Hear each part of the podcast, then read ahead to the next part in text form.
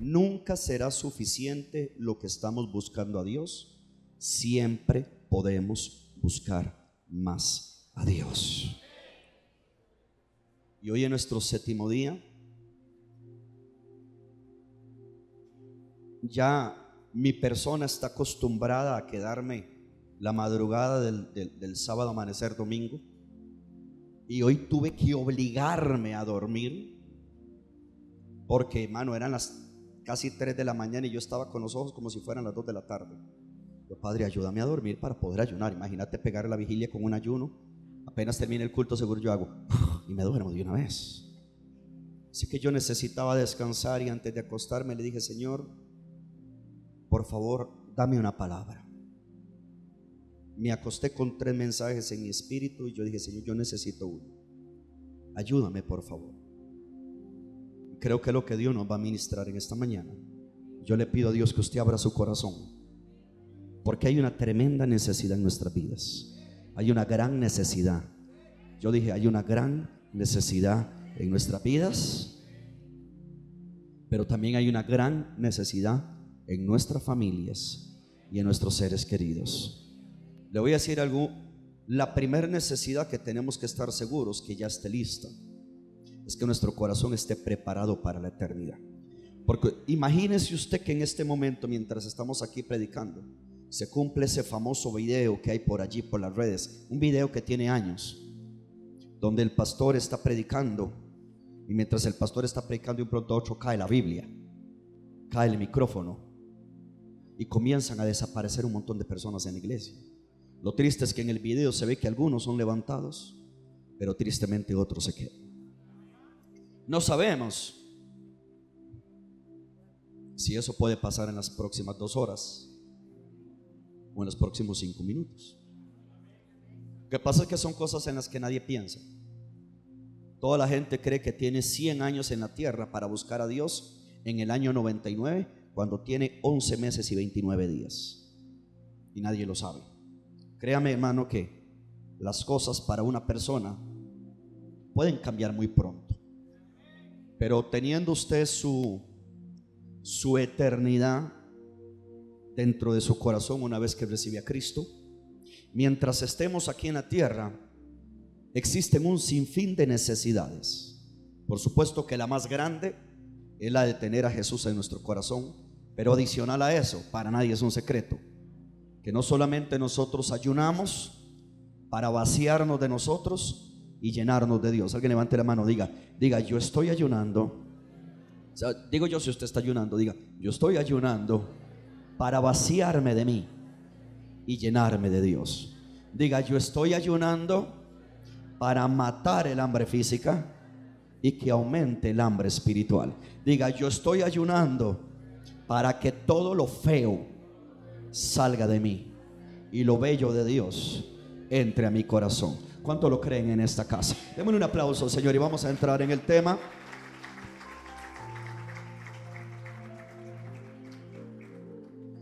En Lucas capítulo 11, en el versículo 1, Lucas 11, versículo 1, Jesús estaba orando. Jesús estaba orando y los discípulos vieron Hermano, yo le pido que usted haga una demanda a la palabra de hoy y que el espíritu de lo que se va a hablar hoy a usted le caiga y le va a cambiar su vida para siempre en el nombre de Jesús. Aconteció que estaba Jesús orando, versículo 1, en un lugar. Y cuando terminó, uno de sus discípulos le dijo, Señor, enséñanos a orar, como también Juan enseñó a sus discípulos. ¿Alguien quiere aprender a orar aquí? regáleme un amén en esta casa. Versículo, pastor, viera que yo soy nuevo, pastor, viera que yo no sabía que estaban ayunando. Ningún problema, amor. Métase mañana con nosotros, hijo, siga mañana y, y, y, encamínese con nosotros. Ya lo que pasó esta semana, pues ya pasó. Ya no, no se puede hacer nada con la leche derramada. Lo que se regó, se regó.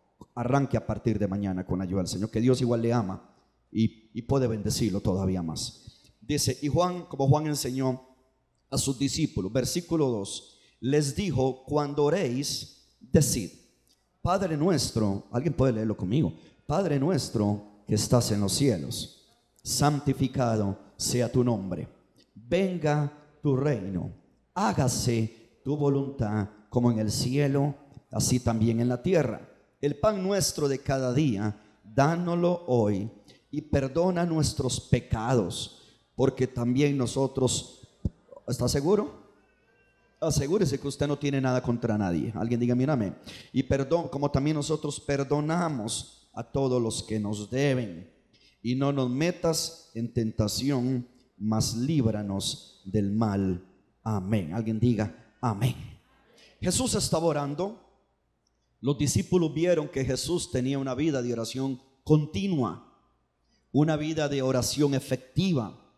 Porque una de las cosas más grandes que tenemos que aprender como iglesia es no solamente orar los martes que venimos, no solamente orar cuando sentimos el agua hasta el cuello, no solamente orar cuando el pastor declara 21 días de ayuno, sino que todos podamos aprender a desarrollar una vida continua de oración y que no solamente estemos orando, sino que veamos respuestas gloriosa de parte de Dios. Yo creo que todos los que estamos acá, yo creo que todos los que estamos acá, quisiéramos que Dios nos abra los ojos como cuando el profeta oró y el criado no veía nada. Yo creo que todos queremos, Señor, abre nuestros ojos porque queremos ver tu gloria. Alguien me puede, alguien puede orar conmigo, dígale, Señor, yo quiero ver tu gloria. Dígalo más fuerte, diga, Señor, yo quiero ver tu gloria.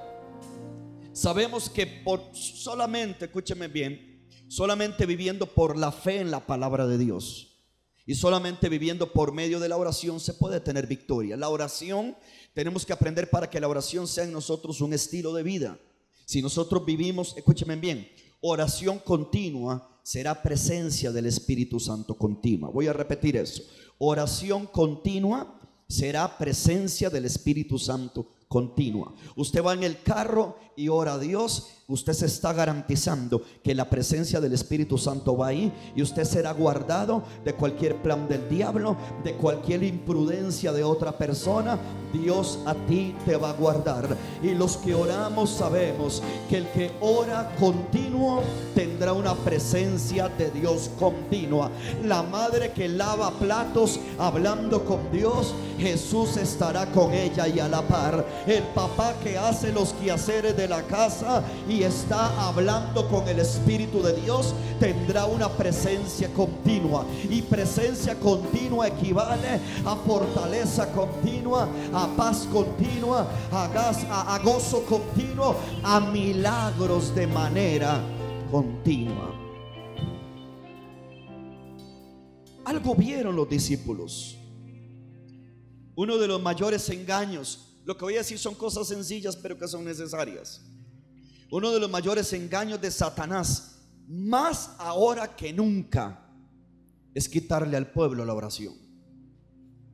Cuando yo preparaba el mensaje y yo meditaba en esto, yo decía, de cuántas cosas la gente hoy está afanada. De cuántas cosas la iglesia hoy tristemente ha caído en el afán. Yo quiero decirle algo, y esto es una palabra que Dios puso en mi corazón. Para esas mujeres que se quedan en casa y su esposo trabaja, y usted quisiera ver algo diferente en su esposo, que su esposo fuera más metido, más apasionado y se congregara. Dios me puso en mi corazón que le dijera, déjelo que él siga trabajando por lo que permanece, perdón, por lo temporal.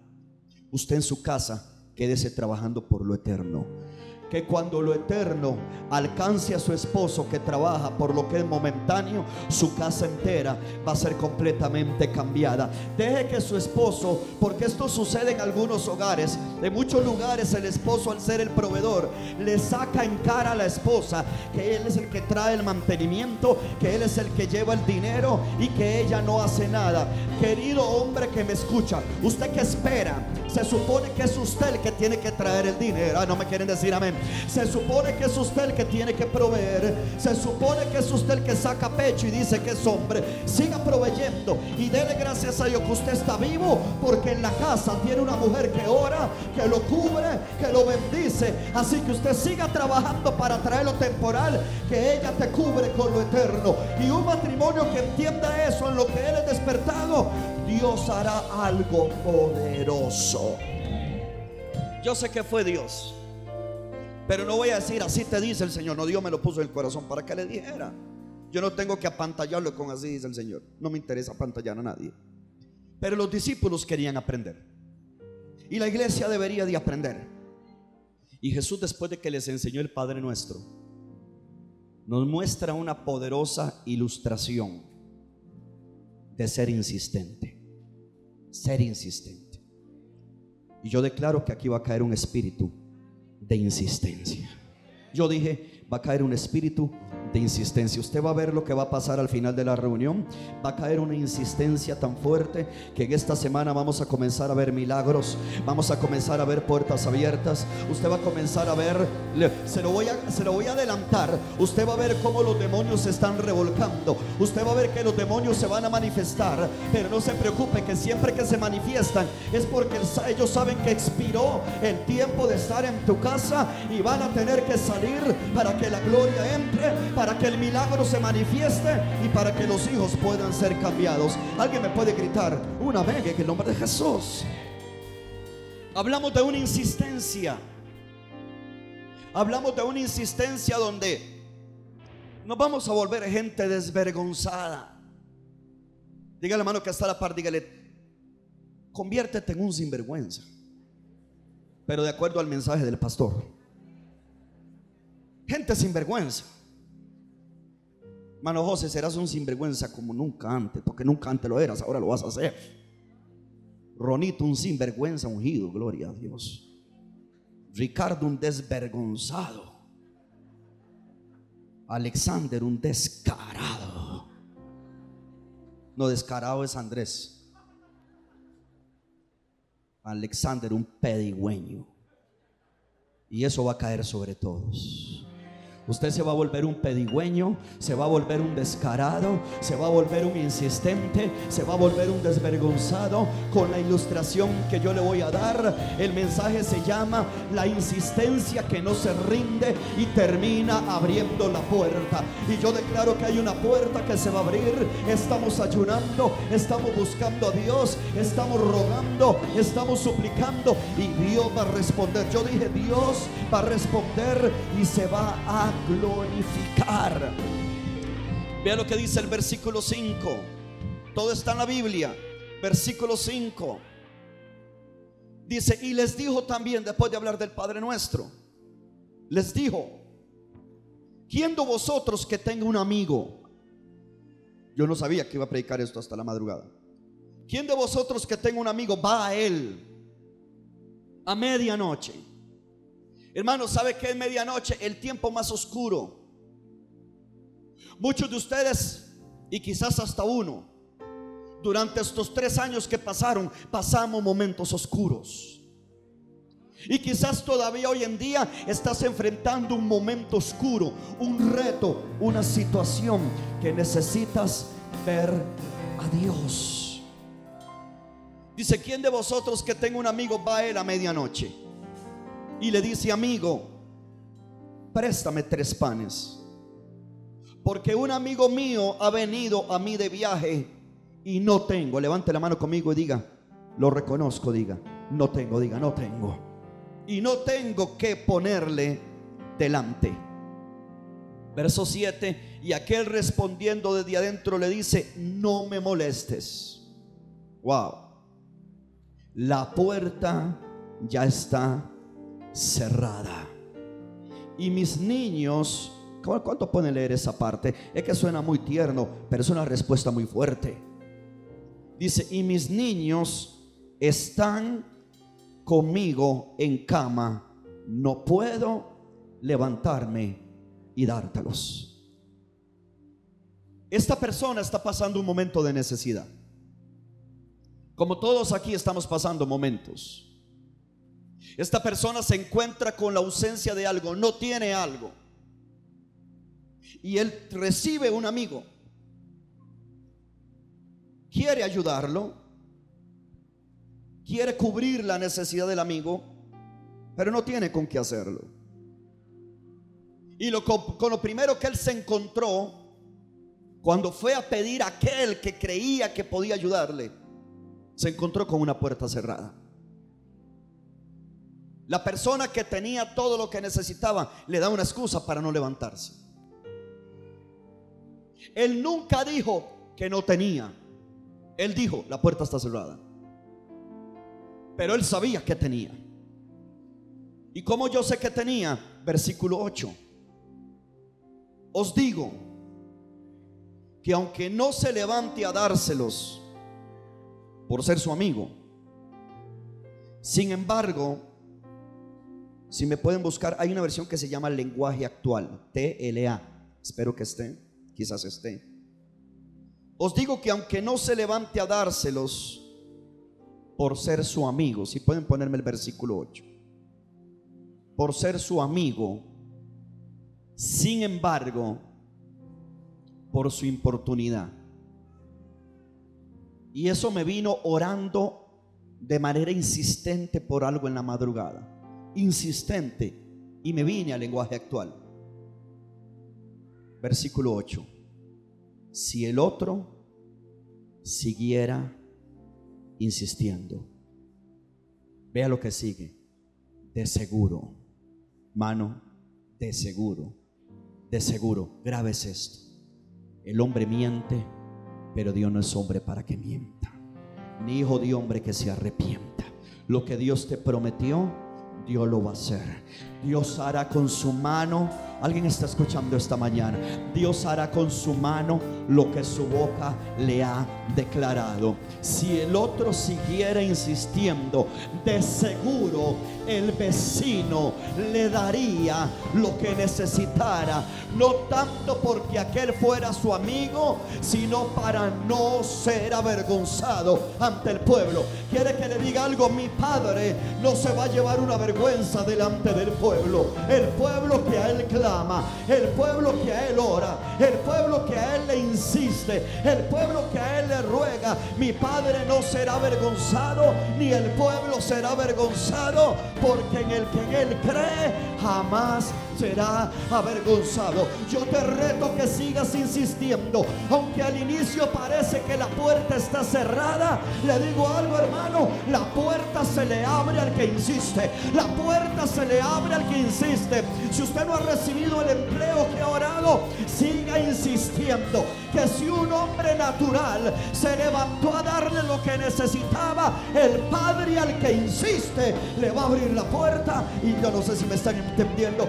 Alguien está entendiendo, debería de aplaudir, debería darle gloria a Dios. Hermano, Él no se levanta por ser amigo, Él se levanta porque aquel le insiste, le insiste. Yo me imagino que Él le dice, ajá, tú me gritas desde adentro que la puerta está cerrada, pues aquí me quedo hasta que me abras. Alguien va a orar hasta que Dios descienda. Decía aquel corito, vamos orando hasta que baje el poder y yo voy a orar hasta que Mara sea avivada. Yo voy a orar hasta que veamos los hijos rendidos. ¿A que me estoy oyendo? Yo voy a orar hasta que usted lo suelte ese dolor en el cuerpo. Hasta que el síntoma desaparezca.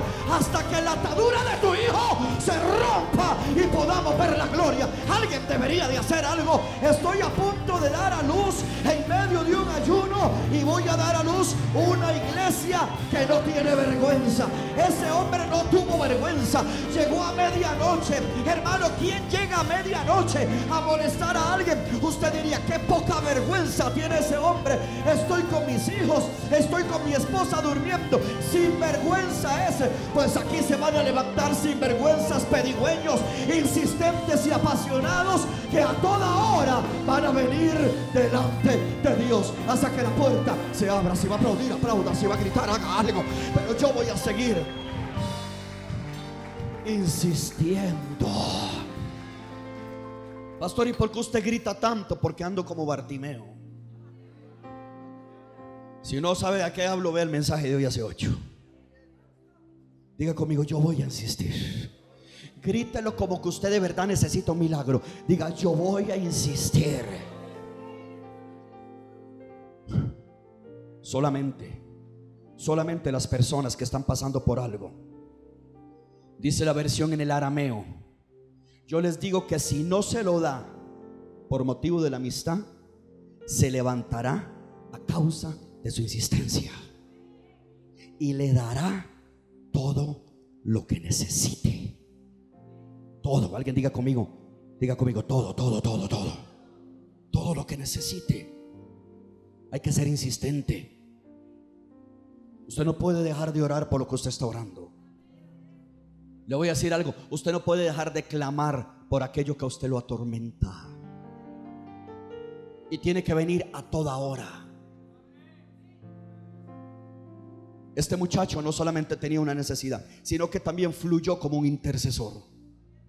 Porque realmente los panes no eran para él, los panes eran para el amigo.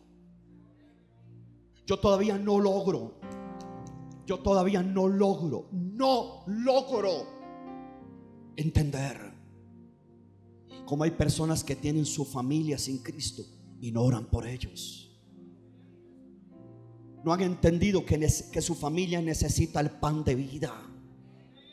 No han entendido que su familia necesita al Padre, al Hijo y al Espíritu Santo. Este hombre fue por tres panes. Usted necesita al Padre que ama a su familia, al Hijo que murió por su familia y al Espíritu de Dios que convence a su familia. Dios necesita levantar en Maranata gente que reconoce que no tiene lo que su familia necesita, pero que hay alguien que tiene lo que la familia necesita y tiene que venir a Él con insistencia hasta que la puerta se le abra. Discúlpeme que yo sea tan directo, pero ya a mí nadie me cambia. Solo Dios podría cambiarme y en 21 años no me ha cambiado. Yo no entiendo cómo gente teniendo problemas con sus hijos, teniendo situaciones matrimoniales, la economía, hmm, en veremos, hermano, no se han aparecido ni un día esta semana a la iglesia. Aunque usted no diga amén, lo voy a decir. De por sí que usted no vino en toda la semana, por lo tanto no hubo un amén suyo.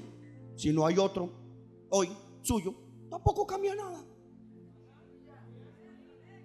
Porque toda la, semana pasé sin su amén. Hoy también. Pastor, es que, es que mucho trabajo. Si el enemigo, el, ¿usted cree que solamente Dios suple trabajo, hermano? Aprenda a conocer el mundo espiritual. Con tantos años y no se discierne. No se discierne. Me va a decir que cinco días y no puedo venir ni uno.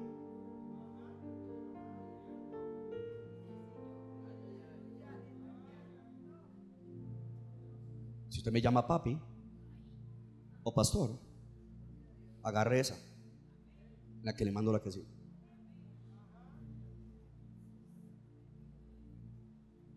Yo prefiero llorar hoy delante de Dios, insistiendo. Y no llorar mañana, porque en la casa todo está perdido.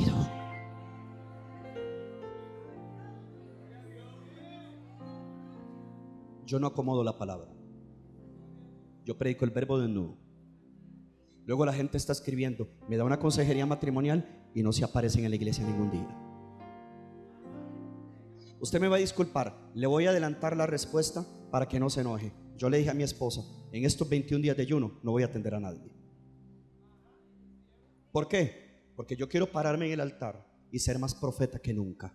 De manera que todo lo que anuncie, nadie me lo dijo, a nadie escuché y a nadie atendí. Si usted lo recibe, crecerá, avanzará y será una persona de Dios. A nadie le voy a dar consejería en estos 21 días.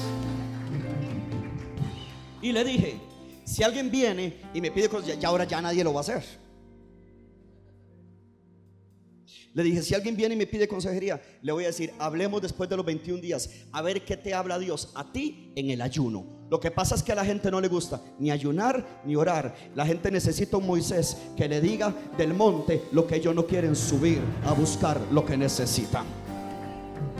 Yo no sé usted, pero yo voy a insistir a mí de que se me abre una puerta, se me abre una puerta. ¿Dónde están los que van a insistir? Y a usted de que se le abre la puerta, se le abre la puerta. Alguien puede aplaudirle, darle gloria a Dios aunque le cueste aplaudir un poquito bien fuerte. Vamos.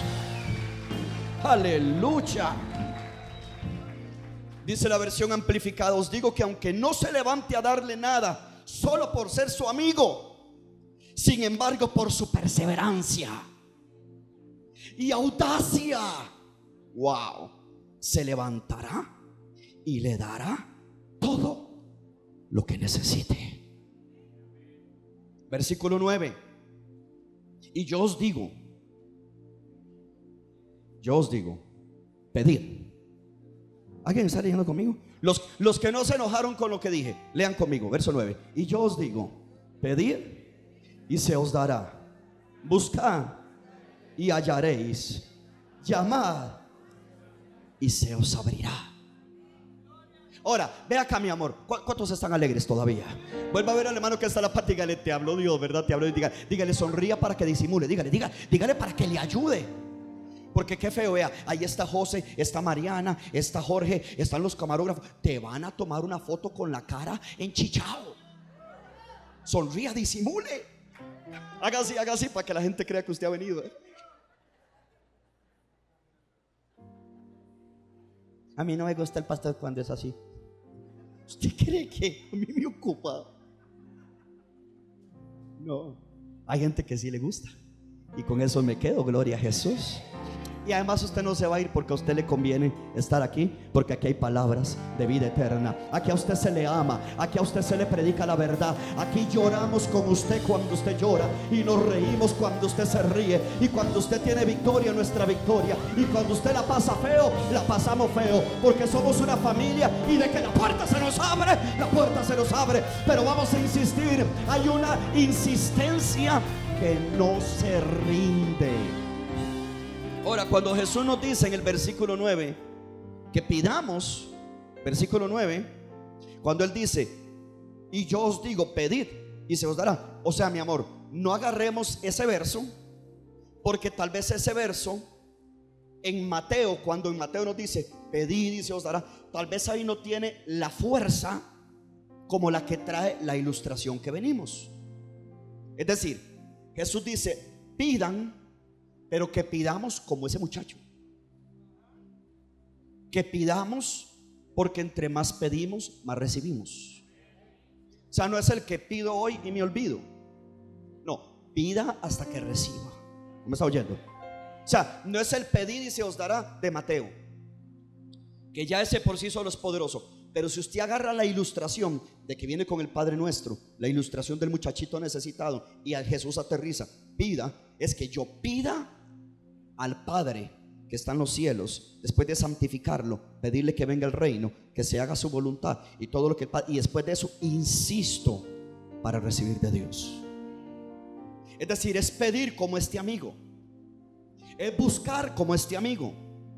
Y es llamar como este amigo. Versículo 10.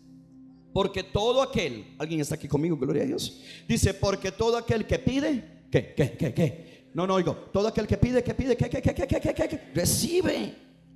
Y el que busca, halla. Y al que llama, aleluya Ahí está, se le va a abrir la puerta, se le va a abrir una corriente de clientes sobre ese negocio, se le va a abrir el corazón a su hijo, a su hija que no quería nada con Dios. Dios le va a abrir la puerta del corazón. ¿Alguien me está oyendo? Esa es la puerta más grande que se nos puede abrir. Que Dios le abra la puerta, porque si yo vengo y toco y abre la puerta, dice Apocalipsis, yo entraré y cenaré. La puerta más grande que se nos puede abrir no es una casa, no es un carro si usted puede, cómprelo. La puerta más grande es cuando Dios toque la de tu hijo, la de tu matrimonio y la abra y él entre, cene y salve toda tu casa. Eso es lo más valioso. ¿Alguien ha visto un niño insistente? ¿Ah? Papá. Papá. Ese momento, mi amor. ¡Ah! O a mami. Ma, y la en agua. Si no se la agarra, se le va. ¿Qué tan siquiera el hombre se amarra con la faja? Pero ahí, ahí en aguas. Eh, mi amor, ¿qué le pasa? ¿Quiere que le diga algo? Le termina dando lo que el niño pide. Aunque es un malcriado, aunque es un desvergonzado, pero es insistente. Alguien tiene que agarrarle a papá la mano. Alguien tiene que venir delante de papá cada día, porque el que pide recibe, el que busca halla y al que llama se le abrirá. Aunque el chiquillo sea malcriado, es insistente y él pide, pide, pide, pide. Y llega un momento donde el padre dice, Dios mío, toma. Ah, no, usted nunca lo ha hecho. A mí hay veces me entran ciertos mensajes. Papá, papá, papá. Ya yo sé por dónde va. Me salió en verso. Porque todos están pensando en el almuerzo. Y si sigo rimando, no terminaré predicando. Entonces mejor voy a dejarlo aquí. Okay. Diga conmigo, yo voy a insistir. Diga, yo voy a pedir. Esta es la lección de Jesús, hermano. Muchas cosas no se ven hoy en día por falta de insistencia. El original griego dice, el que continúa pidiendo, seguirá recibiendo. El que continúa buscando, alguien está aquí conmigo, seguirá encontrando. El que continúa llamando, se le seguirá abriendo.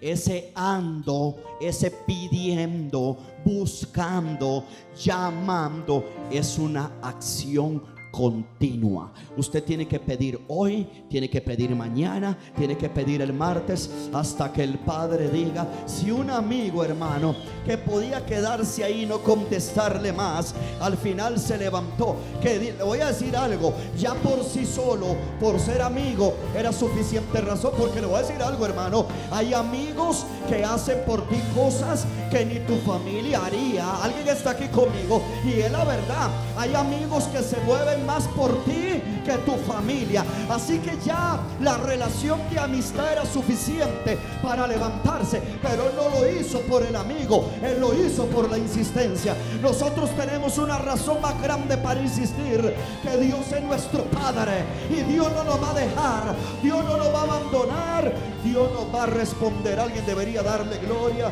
celebrar, aplaudir, bendecir el nombre poderoso de Jesús.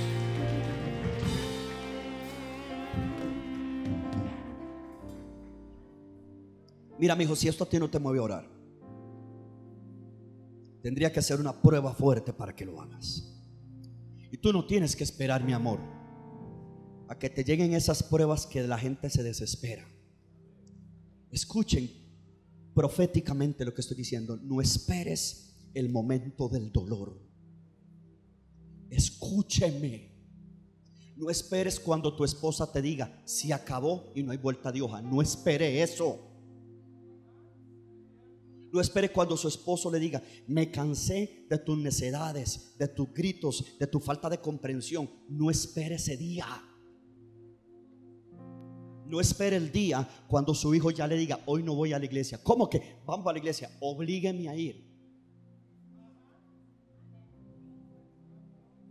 Pero mi amor, usted siempre va, sí, pero hoy no. O sea, yo no comprendo y le hablo a los padres de familia como su autoridad. Yo no comprendo.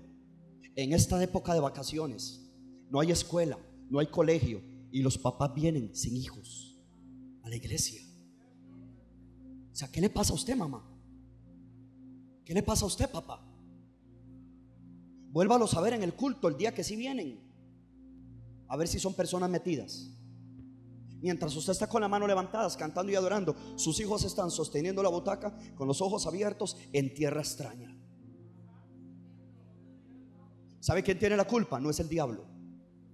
El diablo fue vencido en la cruz del Calvario. No puede ser que el sacrificio de Cristo y la victoria del, del diablo sobre la cruz todavía no se haya hecho patente y legítimo en tu casa. Es porque usted lo permite. Hoy me quedo. Cuando mis hijos me dicen, hoy me quedo porque tengo un trabajo. ¿De verdad tiene un trabajo? Sí, papá. Se conecta y le digo, yo, yo, me dice, me conecto y yo me quedo haciendo el trabajo, pero tengo que hacerlo, tengo que presentarlo mañana. Se lo pregunto tres veces. Y después de la tercera vez le digo yo, el Espíritu Santo sabe la verdad, yo me voy allá usted.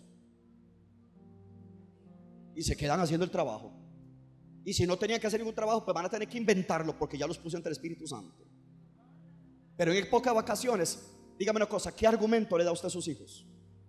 No me quiero quedar, ok, hoy se quedan menores de edad. Cuando tenga mayores de edad, vas a llorar, vas a sufrir, porque no fuiste insistente cuando tenías que serlo. Yo sé que no hay amenes, yo a ustedes los conozco.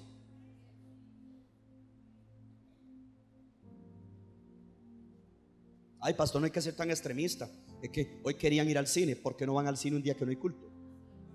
Yo no me pongo al cine. Hay papás que ni levantan la cabeza, yo los conozco, hermano. Ellos aceptan todo, pero que yo le corrija a sus hijos, que yo hable de los hijos hasta que bajan la cabeza y no vuelven a ver en todo el culto. Yo sé lo que estoy enseñando. Y lo viví sin ser pastor. Lo viví como oveja. Lo vi. Lo vi en el altar cuando mi pastor Oscar muchas veces corrigió a sus líderes. Mi pastor Oscar en la central tuvo un líder. Hermano, viera qué hombre para predicar, poderosísimo. Viera qué gracia tenía ese hombre. Ah, pero cuando le tocaban los hijos, y no era el que conoce a mi pastor, sabe que es un hombre lleno de amor y de misericordia. Cuando él venía y corregía, hermano, santo remedio, hasta ese día se acabó el amor y la admiración hacia su autoridad. Con mis hijos no se meta, ok. Entonces, si las cosas son así, hay que ser claro. Pastor, usted sea pastor mío, con mis hijos no se meta. Perfecto, lo haré así. Pero cuando sus hijos ocupen una oración o un consejo, no me los traiga, porque usted dijo, pastoreme a mí, que yo me encargo de mis hijos.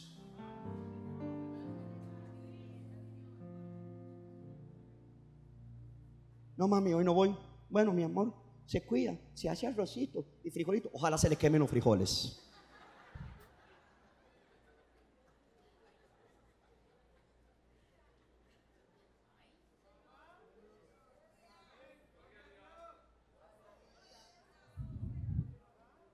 Hay gente que cree que la oración y la intercesión es para gente santa. No, la oración y la intercesión es para gente necesitada, que sabe que solamente en Dios está lo que se necesita. Él tiene la santidad que yo necesito. Él tiene la provisión que yo necesito. Él tiene el poder para cambiar mis hijos. Él tiene el poder para restaurar el matrimonio. Maranata Heredia, te tengo un secreto. Este será un año de restauración. Vamos a insistir, vamos a orar, vamos a clamar y en Dios todo será nuevo. Alguien denle un aplauso, dele gloria. Si usted está recibiendo algo, vamos a interceder por la familia. Vamos a interceder por hermanos. La oración no es para profesionales, es para necesitados.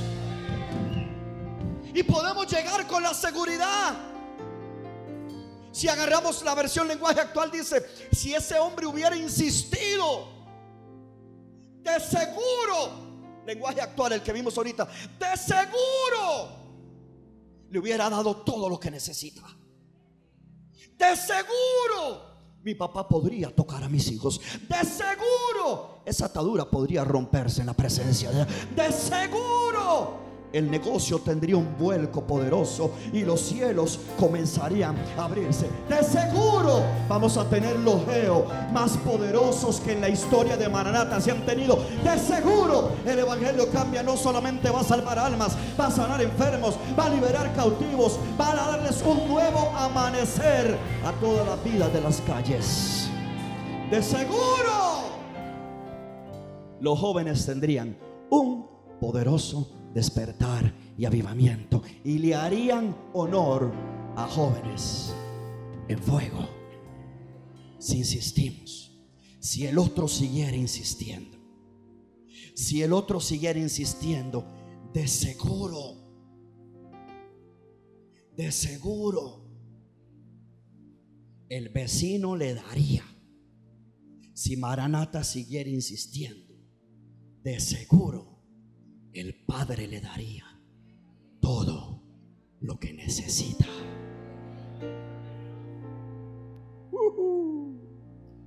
Discúlpeme, creí que esta palabra era para usted y era para mí, gloria a Jesús. Si alguien la quiere, yo le regalo un poquito. Pero Dios me está fortaleciendo, me está hablando y la puerta se va a abrir. Alguien alabe a Dios, alabe a Dios, alabe a Dios.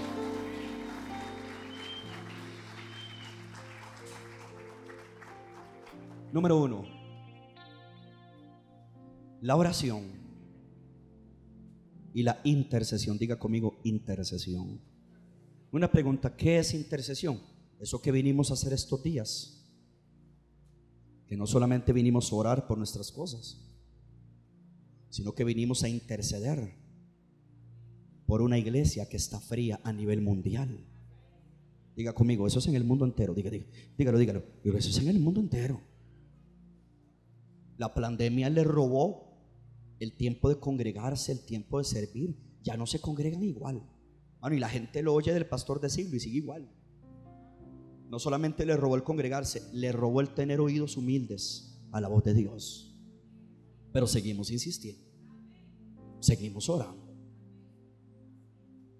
Una hija me puso un mensaje el, el martes que había tenido una visión. Y ayer compartiéndole una situación fuerte me dice, se cumplió la visión. Era de Dios. Bueno, yo creo que usted entienda algo. Cuando comenzamos a orar, hay cosas que comienzan a salir y tienen que ser limpiadas. Aquí me estoy oyendo, mis amados. Tienen que ser limpiados. Mira, mi amor, es el ejemplo que yo siempre pongo. Eh, cualquier persona entiende este ejemplo. Cuando usted dice, hoy toca limpieza profunda. Oh my God y toca correr cocina, correr la refri, correr, correr. Mano, usted ahí se encuentra una jungla, se encuentra un león, se, encuentra un dinosaurio, un, tiranosaurio rex, de todo eso está ahí metido. Pero porque usted hace eso, porque usted quiere limpiar la casa. El ayuno va a limpiar nuestras casas. Y lo necesitamos. ¿Cuánto quieren este año? Ver algo grande de parte de... Claro, mi amor. Por eso insistimos. Ah, pastor, por eso usted insiste tanto en que yo me congregue. Ay, qué dicha que lo entendió. La oración, escuchen este, y la intercesión efectiva son siete puntos rápidos. O es mensaje de un día, no es serie. La oración y la intercesión efectiva tiene su origen en una necesidad urgente. Hasta que tú sepas que es urgente que Dios salve nuestra familia, vas a orar, y vas a interceder con insistencia. ¿Sabe cómo tenemos que vivir nosotros? Escuchen, ¿están aquí todavía? ¿Alguien está aquí? Tenemos que trabajar y buscar a Dios como si aún no viniera. Pero tenemos que estar listos con nuestro corazón salvo como si viniera ya. Cuando tú piensas que el Señor puede aparecer en cualquier momento, Cuando tú piensas eso, tú oras por la necesidad de la salvación de tu familia. Nuestra necesidad nos debe mover. Alguien sígame. Tan siquiera que uno me siga. Nos debe mover a volcarnos hacia Dios. Hermanos, las necesidades no son para alejarnos de Dios. Las necesidades son para acercarnos a Dios. Aquí hay un amigo que tiene un amigo hambriento que viene de lejos. Se supone que por amistad tenía que levantarse, pero ya les enseñé. No, hermano, él tenía que darle, pero prefirió decir desde adentro no. Y, y eso me lleva a otra cosa, eso me lleva a otra cosa. ¿Sabe que nosotros debemos aprender a tener oídos abiertos a la necesidad de las personas? ¿Alguien está aquí conmigo? Hermano, no podemos cerrar el oído a la necesidad de la gente. La gente no, no se confunda con las caras alegres que usted muchas veces ve. Si esas caras alegres no están acompañadas de oración y de palabra, son caras falsas, pasando necesidades. Y uno no puede cerrar el oído a la necesidad. Uno tiene que aprender a abrir el oído de que todo lo que Dios a ti te está supliendo no es para que te lo comas tú solo. Hay cosas, hay ocasiones donde Dios te puede suplir para que tú ayudes a alguien. Mira, viene una entrada de clases. Y para muchas personas, la entrada a clases es un reto muy duro. Si tú tienes Demasiado egoísmo, demasiado egoísmo. Es perseguir el dinero como locos. La Biblia dice que el que se apresura a enriquecerse no se va a quedar sin culpa. En algo va a fallar, en algo va a pecar y en algo se va a enredar. Si tienes un poquito, yo no te estoy diciendo que le compres la lista de útiles a nadie. Si puedes hacerlo, algo. Que tú saques 10 mil pesos para regalárselos a alguien, créame que con esos 10 mil pesos algunos cuadernos puede comprar. ¿Alguien está aquí conmigo? Queremos que Dios nos bendiga o no. Queremos que Dios nos bendiga o no. ¿Usted no conoce el cordón de tres dobleces? Cuando ores en el secreto, tu Padre te recompensa en público. Cuando ayunes en el secreto, tu Padre te recompensa en público. Cuando des en el secreto, tu Padre te recompensa en público. En estos 21 días, pase orando, ayunando y dando. Primero a Dios y a la iglesia y al necesitado. Y usted verá como los cielos se le van a abrir porque el cordón de tres dobleces no se rompe. Abramos el oído. Hay gente que necesita. Y este amigo abrió el oído. Viene un amigo de lejos, tiene hambre. Yo, yo, yo no es que no tenga donde darle dormir. Tengo donde darle dormir. Yo no vengo a pedirte que me abra la casa para que él duerma. Quiere decir que hay veces sí tenemos algo que dar, pero a veces hay cosas que no tenemos. Él tenía dormida, pero no tenía pan. El intercesor sabe que tiene algo. El intercesor tiene sus manos sanas, su boca sana, sus rodillas sanas. El intercesor puede doblar rodillas y orar al Padre, pero el intercesor no tiene lo que esa persona necesita, lo que ese hijo necesita, lo que esa familia necesita. El intercesor no le puede dar salvación. El intercesor sabe que la salvación se la da Jesús, la liberación se la da Jesús. Yo no sé si me están entendiendo, hermano. Toda oración y toda intercesión nace de una necesidad urgente. Aprenda a ser sensible. Y si no tienes dinero ahorita, quizás cuantitativamente hablando, pero viste los zapatos rotos de un hermano, saca los tuyos y regálaselos.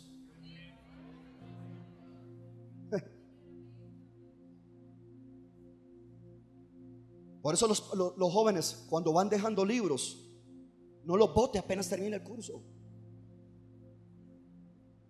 Sosténgalos ahí por lo menos hasta enero. Ay, no es que ya no quiero ni verlos. Usted no, pero hay otro joven que quisiera verlos.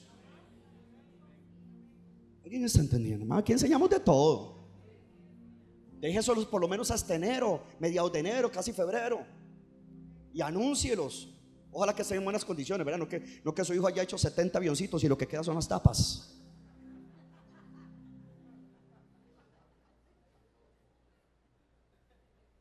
Uy, sí, pastor, ¿verdad? Tal vez alguien lo necesita. Se les voy a vender barato. No sea sinvergüenza. Regálelos. Ay, padre, ahí se me salió, se me salió. ¿Usted sabe qué es vender eso, hermano? Hermano, ¿usted sabe qué es vender eso? Su hijo ya no lo va a usar. Regálelos. Gana más usted regalando. Ah, no me quieren decir amén en esta tarde. En esta mañana, perdón, todavía es mañana. Diga conmigo, hay necesidades urgentes. No diga lo más fuerte, diga, hay necesidades urgentes. Número dos, para esta oración insistente se necesita un amor sacrificial. Un amigo recibe de largo al otro cansado y le termina abriendo su casa. Es un sacrificio. Estoy hablando entre lo humano, no piensa en Dios un hermano está tranquilo, descansando, y a las 12 Dios lo despierta. Lo saca de la cobija, lo saca del calor de su cónyuge, lo saca de los hijos y lo pone a orar. Eso es un sacrificio. Pero es un sacrificio que sale de amor. Es ese amor que usted dice, tengo un insosiego, no puedo dormir ya, tengo que orar. ¿A alguien le ha pasado? Por favor, tan siquiera 10. No puedo dormir. Pero ¿por qué? No sé, alguien está pasando algo. Cuando, cuando a mí me pasa eso, que me pasa muy constantemente, lo que hago es orar en el Espíritu. Porque ¿qué hemos de pedir como conviene? No lo sabemos. Pero el Espíritu intercede por nosotros con gemidos indecibles. Yo le decía anoche a mis hijos del Egeo, estar aquí yo lo hago por ustedes. Después de haber cortado el ayuno, podía quedarme en casa. Oiga, pero qué reunión tuvimos. Qué presencia tan aplastante. No, Dios, yo me quedé así. Wow. Glorioso. Tremendo. Un amor sacrificial. Hermano, si no tenemos amor por las cosas, no las hagamos. Si usted no tiene amor por estar en el grupo de alabanza, sálgase no tiene amor por los sugieres, sálgase. No tiene amor por esos niñitos que usted enseña cada domingo, porque no te ha caído la revelación de que cuando tú formas un niño de 7, 8, 10 años, estás marcando el destino, le estás cambiando la eternidad, estás formando un hombre y una mujer de bien y arrebatándole al diablo y al sistema un adicto, un, un narcotraficante. Si los maestros entendieran lo que están haciendo, de que estar ahí atrás tal vez es un amor sacrificial, pero nada delante de Dios es en vano. Dios todo lo ve, Dios todo lo... Alguien debería de aplaudirle. Hermano, todo lo que hagamos. Este intercesor, este intercesor, este amigo, voy rápido. Este intercesor, este amigo, hermano, tuvo el amor por el que llegó y sacó el tiempo sacó el tiempo a las 12 de la noche, se puso una pijama, unas tenis, se montó en el carro a pie, en bici, en moto, en caballo, en mula, en yegua y fue a buscar a las 12 un hombre. Sacó su tiempo. Cuando usted ve que alguien tiene una necesidad, usted se incomoda. Ese amor que tuvo Nehemías. Nehemías estaba tranquilo en el palacio del rey, viviendo una vida VIP como copero. Ah, pero le trajeron la noticia, Jerusalén está devastada. ¿Qué? No, yo no puedo seguir tranquilo. No podemos estar tranquilos cuando tenemos familia sin Jesús. ¿Y sabe qué hizo este hombre? Sacó tiempo para orar. Esto es fuerte porque hay gente que dice, yo no tengo tiempo para orar. Te voy a dar un consejo. Saca el tiempo a como sea. Porque vendrá un día donde ya no tendrás tiempo para orar.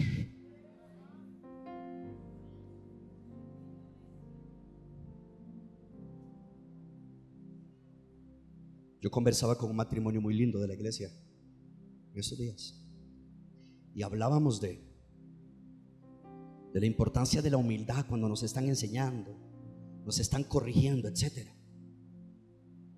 Y yo le decía a ellos, mire cómo es el ser humano. Escuchen todos. Y yo, mire cómo es el ser humano. Usted se puede acostar hoy domingo. Deprimido. Desanimado. Sin ganas de nada. Con un problema económico, matrimonial, lo que sea acostarse llorando y acabangado. Que mañana, a las 7 de la mañana, usted está en el trabajo.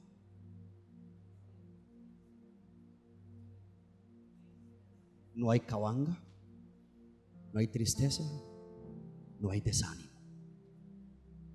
Porque usted sabe que si usted dice al jefe, es que hoy no voy porque estoy desanimado, él le va a decir, no se preocupe, venga por la carta el viernes. Porque así es el ser humano. Pero cuando del reino se trata, si está desanimado, no viene a la iglesia. Porque la gente es más natural que espiritual. Tú te levantas a las 7, pues Dios está hablando. Tú te levantas a las 7 para no perder la comida que perece. Pero le pones mil excusas a Dios contra la comida que para vida eterna permanece. Y voy a ir más allá. Usted el jefe mañana lo agarra y le pega una gritada porque es el jefe y le dio la gana. Usted al día siguiente pone cara de serio y sabe qué hace el jefe, ni lo vuelve a ver. Y usted sigue yendo, aunque le peguen la gritada. Pero en la iglesia, eso no se puede. En la iglesia hay que andar con pañitos tibios. Voy a ponerte ejemplo. No me le diga nada a Meli. A Danielita no me la toque ¿Quién está contra Jenny? En la iglesia. En la iglesia vivimos en la época de cristal. No se le puede decir nada a nadie. Porque me salgo del grupo, renuncio a los sugieres, cierro el geo y quemo la camisa del Evangelio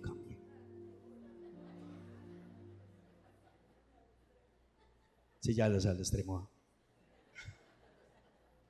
Voto el celular para que no me escriban al geo. No, eso no lo hace porque ese es el, el mono de hoy en día.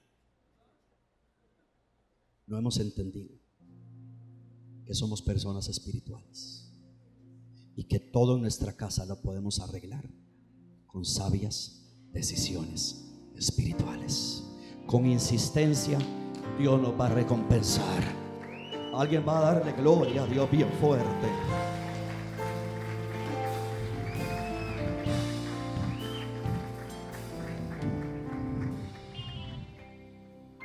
Diga conmigo, yo voy a sacar el tiempo para Dios. Hermano, el intercesor se olvida del bien propio. Oído, este amigo se olvidó de su descanso y por amor se incomodó para ir a buscar a otro. Yo declaro que Dios va a traer sobre esta iglesia un bautismo de amor para que estemos orando, ayudando a los padres en oración que están pasando un momento fuerte con sus hijos. Usted a los hijos de los, de los hermanos no los critique, no hable, no murmure de los hijos de nadie. Levante las manos, ore, respalde y ayude a ese papá y a esa mamá que está creyendo por la salvación de sus hijos. Tiene que ser un amor sacrificial. Nos tiene que doler lo que padres están enfrentando. Le digo algo, hermano, gloria a Dios por la oración, pero hay un nivel más grande, la intercesión.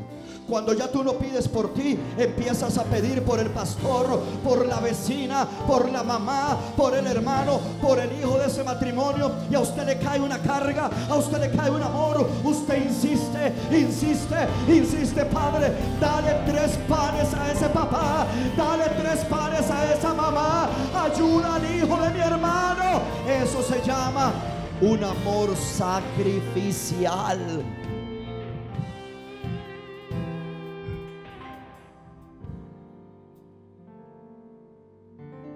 Mire, es más, esto de la intercesión es tan real. Hace muchos años yo tuve un tío, pero es real, verídico, algunos de ustedes lo han vivido. Un tío bello, tío Ernesto. Ese hombre era un santo. Mano, pero un santito de Dios. Mira qué hombre más bello era. La humildad caminando. Un santo, un cristiano apasionado le cayó un cáncer. Cáncer, pero lloraba por él. No digo que solo yo estoy contando mi parte. Padre, insistiendo, insistiendo, insistiendo, insistiendo. Un día lo fui a visitar. Y ya estaba en cama. Ya lo habían desahuciado, pero yo seguía orando. Mano, cuando yo vi a ese señor, yo entré al cuarto, me impacté. Su estado físico. Era, hermano, era un huesito con el pellejito pegado. Flaquito estaba ya mi tío. Yo salí tan impactado, tengo la foto aquí enfrente. Salí tan impactado del estado de mi tío. Lo abracé, lo besé, oré por él. Y yo me fui a la casa compungido de su estado. Yo sabía que era un hombre preparado. Hombre, ese iba pero sin escala para el cielo.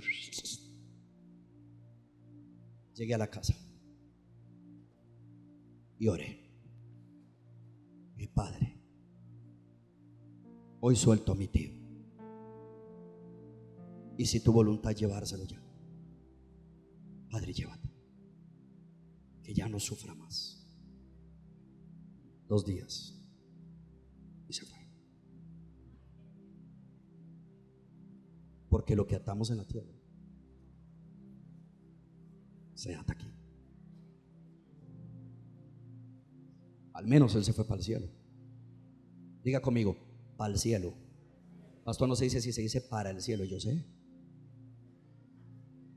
Pero yo conté algo el viernes.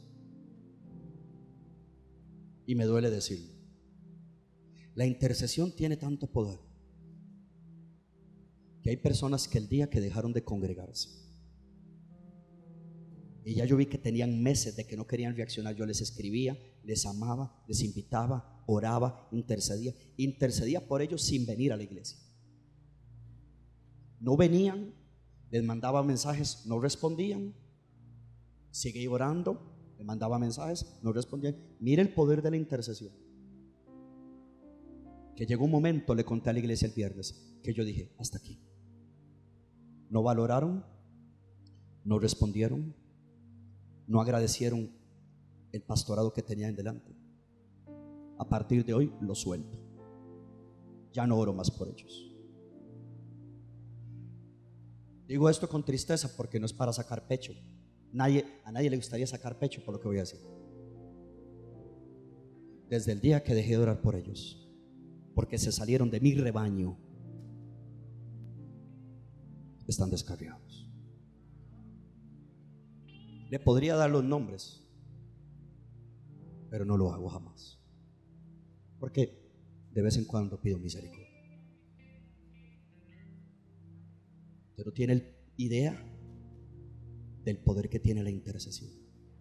El intercesor le escupe la cara al diablo cuando ora cuando gime, cuando ruega, cuando suplica, Satanás se tiene que quedar quieto porque hay un amigo que se incomodó con amor sacrificial para venir y orar por otro.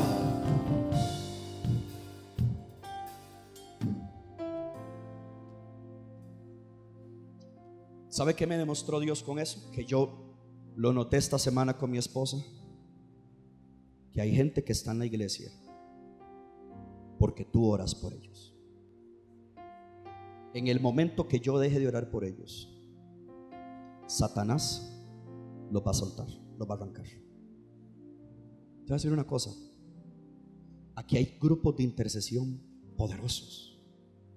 12 de la mañana, y 5 de la mañana. 12 medianoche, que fue cuando vino el amigo, y 5 de la mañana. No se confíe de los grupos, aunque siempre están orando. Tenga usted su propia vida de intercesión y de oración. Que por el que tú oras hoy, mañana orará por ti. Que tú intercedes hoy y mañana alguien va a interceder por ti. Le damos un aplauso. Vamos a seguir insistiendo. Vamos a seguir orando. Alguien me regala un amén bien fuerte. Mire, quiero que se grabe esto, porque esto me gustó y me llegó hasta las coyunturas. Vamos a ver si usted lo entiende.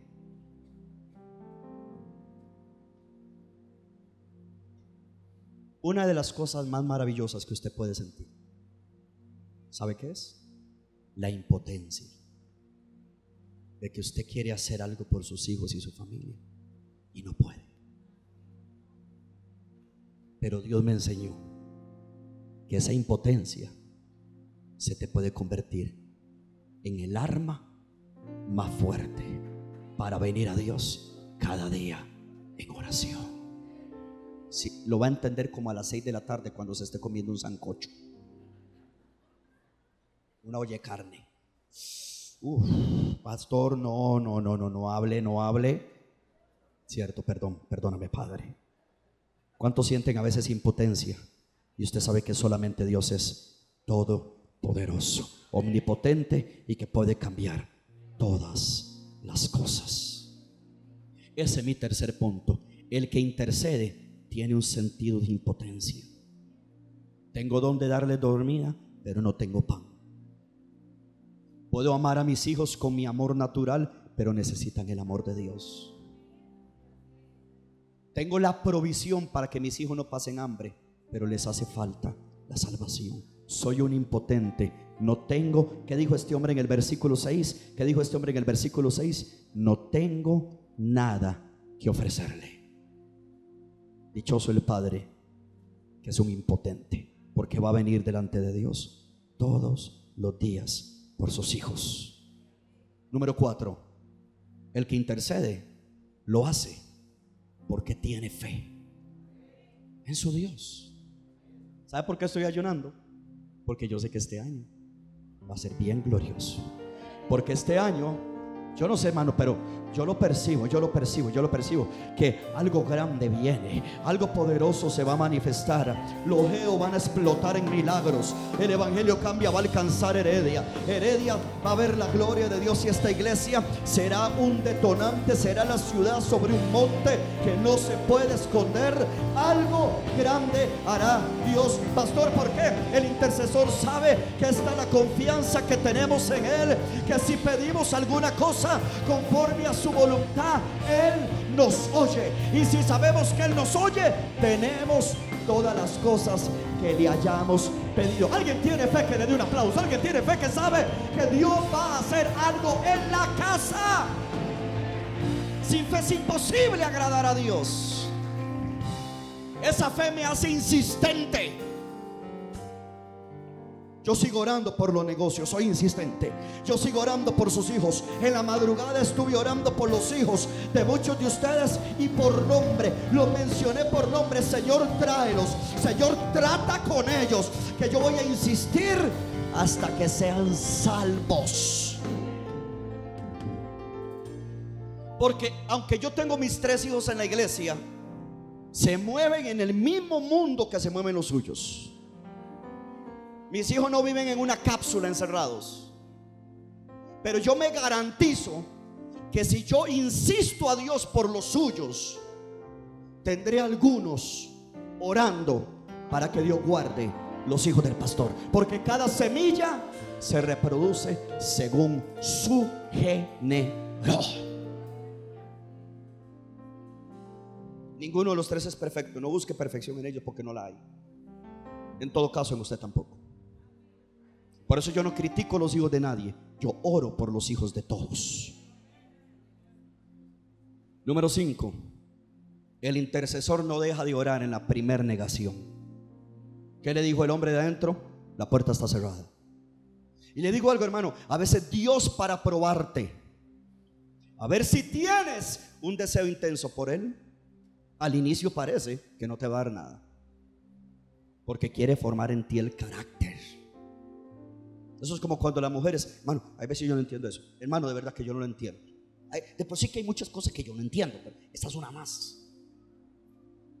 Mujeres estaban entregadas, Señor, salva a mi esposo, salva a mi esposo, salva a mi esposo. Y ahora que su esposo es salvo y quiere estar siempre en todo lo que es del reino, ella no está. Que alguien me explique. No entiendo. No entiendo. Eso es como cuando el papá está esperando que su hijo se meta y su hijo quiere estar todos los cultos. Y no vayas tanto. Ay, ¿quién entiende al papá? Ya quisiera uno que los hijos estén todos los días metidos en la iglesia. Entre más ocupados estén, su mente no se convierte en un taller del diablo, pero el que nunca está en la iglesia y usted tampoco le habla que esté en la iglesia, su mente es un cajón para el diablo.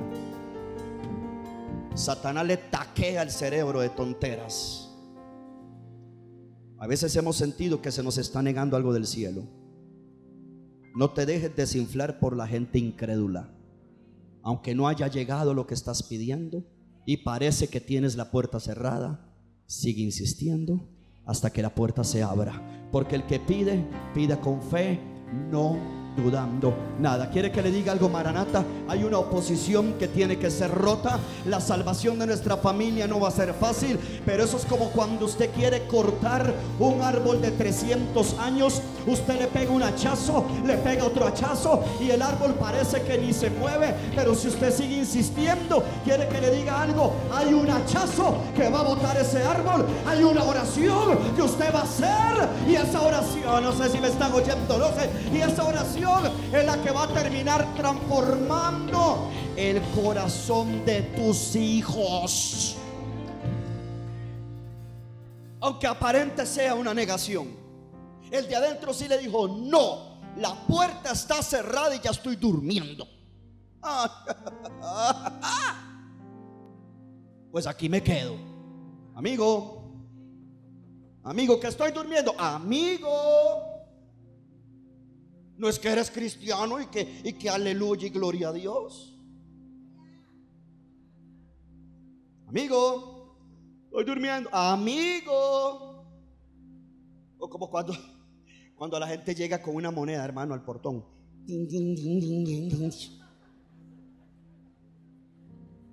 Insistentes. La llave, sí. Y usted por dentro que se le quiebra esa llave. No, no, no, no. Al inicio hubo un no. Y ese no se transformó en un sí. Lo que a ti ha atrasado la respuesta será quitado. Y vendrá un sí de Dios de acuerdo a su voluntad. Insista. Ay, pastor, ¿qué no he hecho? Sígalo haciendo. Usted no sabe lo que he orado, siga orando. Uy, pastor, pero He hecho ayunos, sígalos haciendo.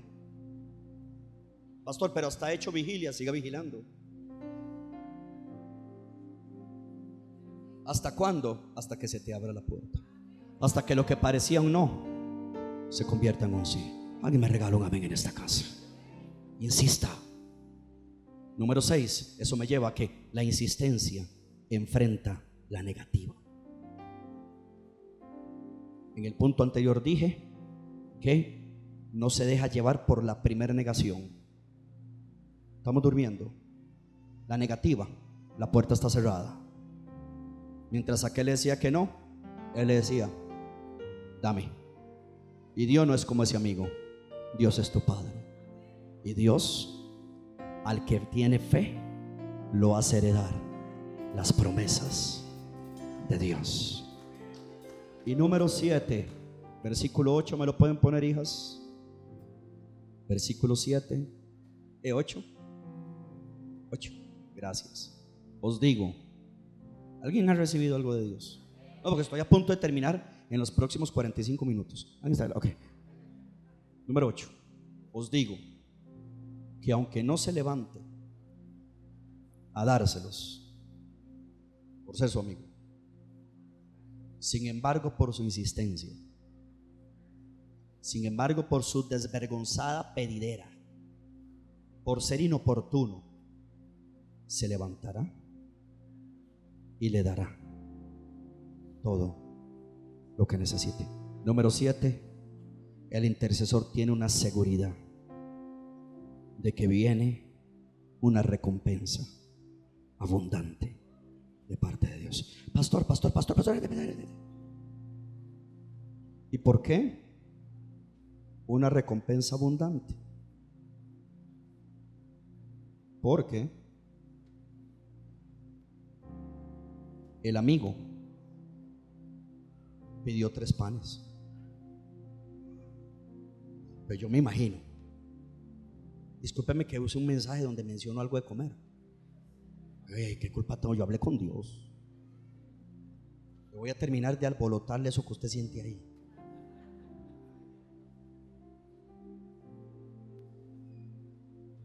Dice que no solo le dio tres panes,